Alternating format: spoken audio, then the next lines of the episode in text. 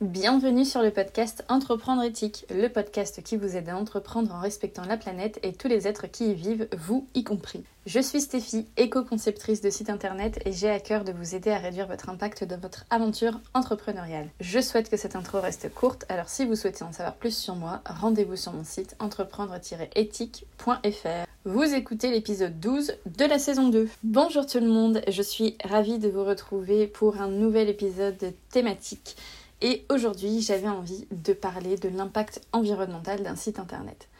Parce que, en fait, c'est un sujet que j'aborde régulièrement, donc je parle souvent d'éco-conception web, de communication plus éthique, de réduire la pollution numérique, etc. Je donne aussi souvent des astuces pour rendre son site plus éco-responsable, mais en vrai, je pense que je n'ai jamais décrit en long, en large et en travers l'impact réel d'un site. En fait, je l'ai fait sur certains podcasts où j'ai été invitée, mais ici, je pense que je ne l'ai jamais fait. Donc, c'est le but de cet épisode, vous expliquer concrètement en quoi votre site impacte l'environnement et la société. Alors, avant de vous expliquer quel est l'impact environnemental d'un site internet, il me semble important et même primordial d'expliquer en quoi le web en général impacte l'environnement. Parce qu'en fait, c'est en comprenant ça qu'on va comprendre comment notre site internet vient s'inscrire dans tout ça. Donc je vais essayer de simplifier parce que bah, le but c'est pas de rentrer dans les détails techniques, etc.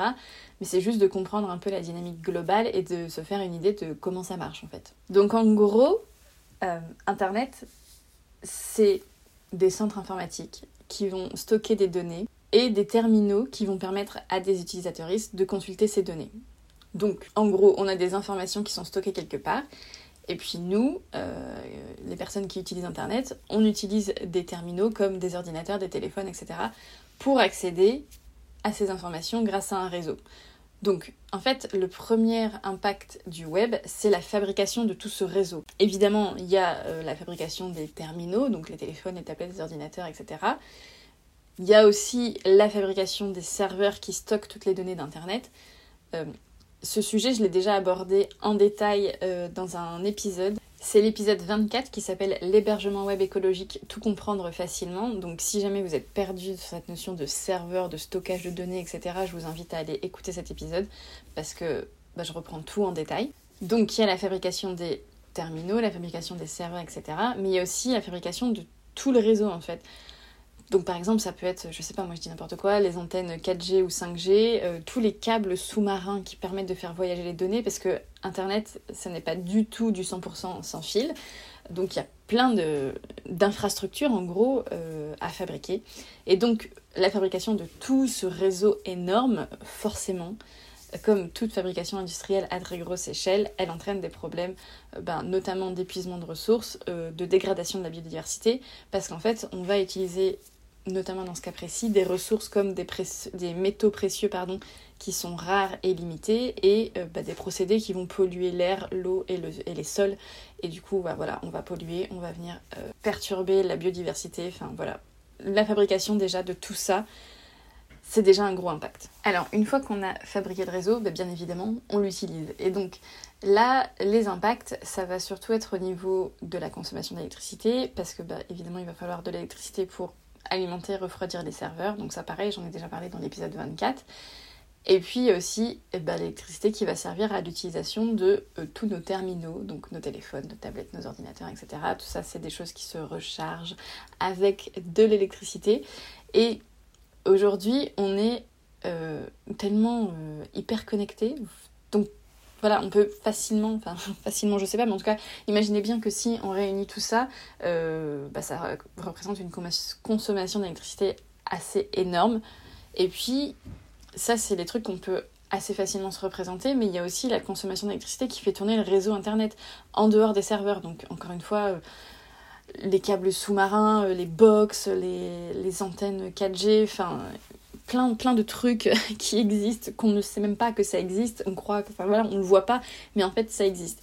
Donc en gros, en termes de répartition, euh, l'électricité consommée par les personnes qui utilisent Internet, donc nous, c'est 50% de la consommation d'électricité d'Internet, et tout ce réseau en lui-même, donc juste faire marcher Internet, c'est les 50 autres pourcents. Donc vous imaginez que c'est vraiment énorme. Et du coup, pourquoi la consommation d'électricité c'est problématique? Eh bien parce qu'aujourd'hui, l'immense majorité de l'électricité produite n'est pas, issue, euh, n'est pas issue de ressources propres et renouvelables, mais plutôt de trucs genre le pétrole, le gaz, le nucléaire, enfin voilà. C'est encore une fois euh, quelque chose qui utilise des ressources limitées, qui pollue et qui menace la biodiversité. Enfin voilà, on n'est pas là pour faire un exposé sur euh, pourquoi la production d'électricité dans le monde aujourd'hui est problématique.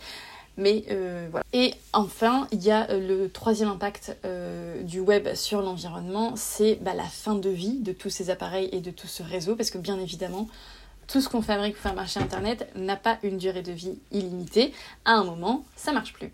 Et donc là, bah, se pose le problème du recyclage. Qu'est-ce qu'on fait de tous ces déchets? C'est aujourd'hui un sujet qui n'est pas du tout traité avec efficacité. Il y a beaucoup de déchets plastiques dont on ne sait que faire. Il y a beaucoup de euh, déchets de métaux dangereux dont on ne sait que faire non plus, qui vont polluer les nappes phréatiques, qui vont polluer les sols. Enfin bon, voilà, c'est assez euh, catastrophique. Donc voilà, en gros, un peu, euh, on voit bien que bah, le réseau Internet et l'utilisation d'Internet, ça a de très gros impacts sur l'environnement à tous les niveaux du cycle de vie.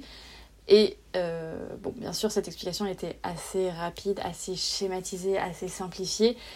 Mais on pourrait passer des heures à parler de chaque sujet tellement il y a de choses à dire. Le but là c'était que on comprenne un peu dans l'ensemble comment ça marche et pourquoi euh, ça impacte l'environnement. Ensuite, le deuxième gros sujet que j'avais envie de traiter autour de l'impact du web en général, c'est que au-delà de l'impact environnemental au sens de écologique, il y a aussi pour moi un fort impact sociétal. C'est-à-dire qu'Internet impacte la société au sens de euh, bah, les gens qui vivent euh, dans la société, dans le monde. Le premier impact euh, dont on entend parfois parler, mais quand même pas aussi souvent que l'impact écologique, et qui pourtant est pour moi aussi dramatique, ben, c'est que la fabrication de bon nombre des terminaux qu'on utilise pour Internet a recours au travail forcé, voire à l'esclavage. En gros, on sait que par exemple pour fabriquer les téléphones, les écrans, etc., ça nécessite des métaux qui non seulement sont précieux et très limités, mais qui en plus sont difficiles d'accès.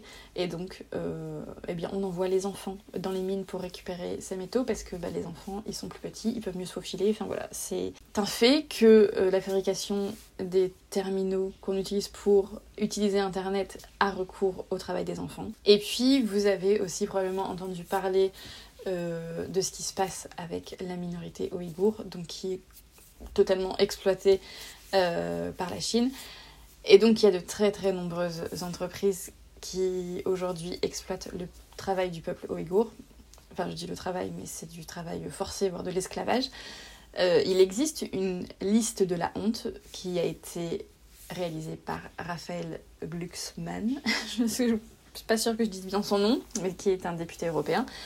Euh, et qui a euh, donc répertorié dans une liste les marques qui utilisent le travail forcé des Ouïghours, directement ou indirectement, mais en tout cas, ne vous leurrez pas, ils sont tous bien au courant.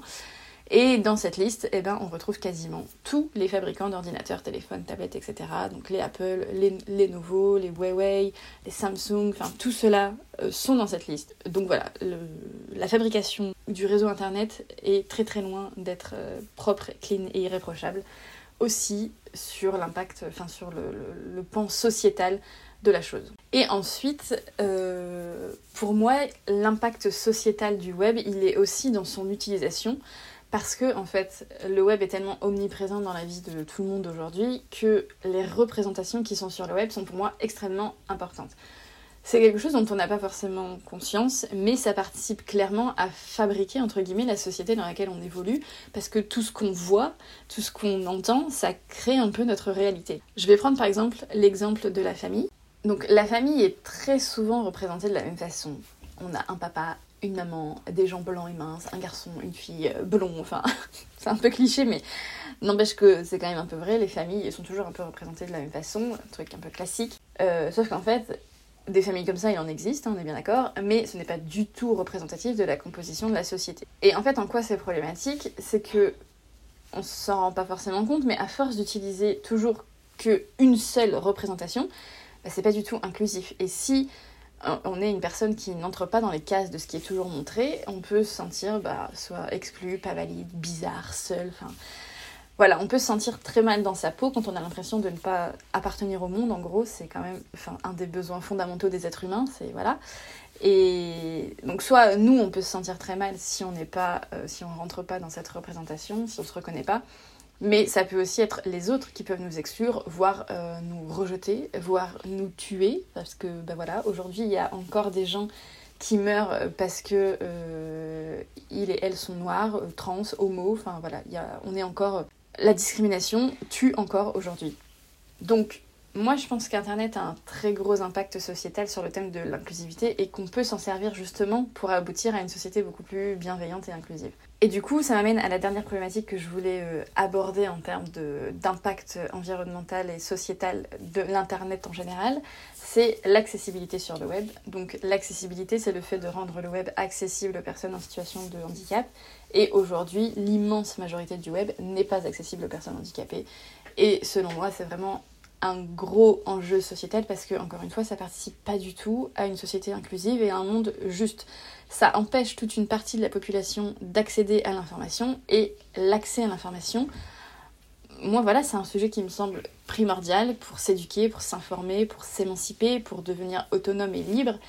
Et donc, je trouve que ce n'est pas juste que certaines personnes n'aient pas accès aux mêmes informations que tout le monde. Donc voilà, euh, un peu, selon moi, les, les gros impacts euh, sur l'environnement et la société d'Internet. Et donc maintenant que je vous ai parlé de ça, vous allez me dire ok, mais du coup moi mon site Internet il a quoi à voir dans l'histoire?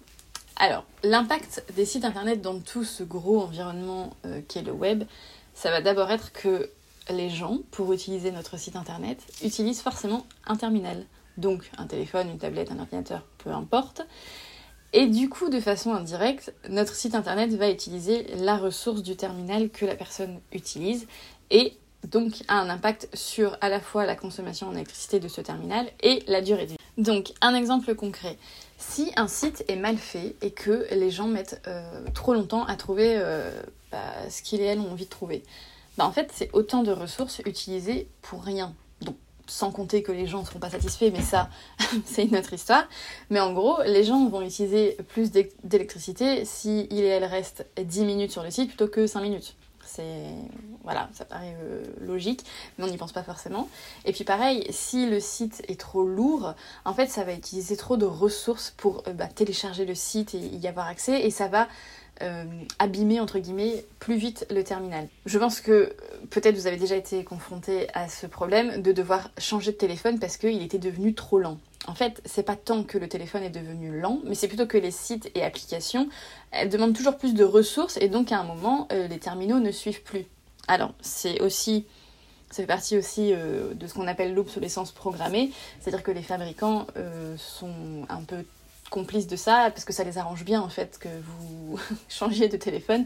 Ils n'ont aucun intérêt à ce que vous gardiez votre téléphone 10 ans. Mais l'enjeu pourtant, c'est euh, bah, quand on voit les impacts de la fabrication et du recyclage, c'est justement d'utiliser euh, nos terminaux le plus longtemps possible bah, pour éviter d'en fabriquer de nouveaux et d'avoir trop de déchets qu'on ne sait pas gérer. Donc, avoir un site éco-conçu, c'est un peu quelque part refuser de prendre part euh, à ce système et proposer un site qui soit plus léger et mieux conçu, où les gens, euh, où le temps que les gens vont passer et la ressource qui va être utilisée sera euh, optimisée par rapport à, l'objectif qu'on a. Ensuite, le deuxième impact environnemental d'un site internet, c'est que tout ce qui est stocké sur notre site va être stocké sur les serveurs.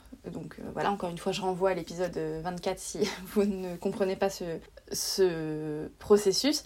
Mais pareil, du coup, ça veut dire que si on stocke des choses inutiles, en fait, on va devoir fabriquer d'autres serveurs pour rien parce que bah, c'est autant de place utilisée, d'électricité consommée pour stocker des choses qui soit pourraient prendre moins de place. Donc par exemple, quand on optimise ses photos sur son site, eh ben, on prend moins de place sur le serveur. Ou soit euh, bah, c'est des choses qui carrément pourraient ne pas être là. Donc euh, par exemple, un plugin Google Maps, moi je trouve que ça sert un peu à rien.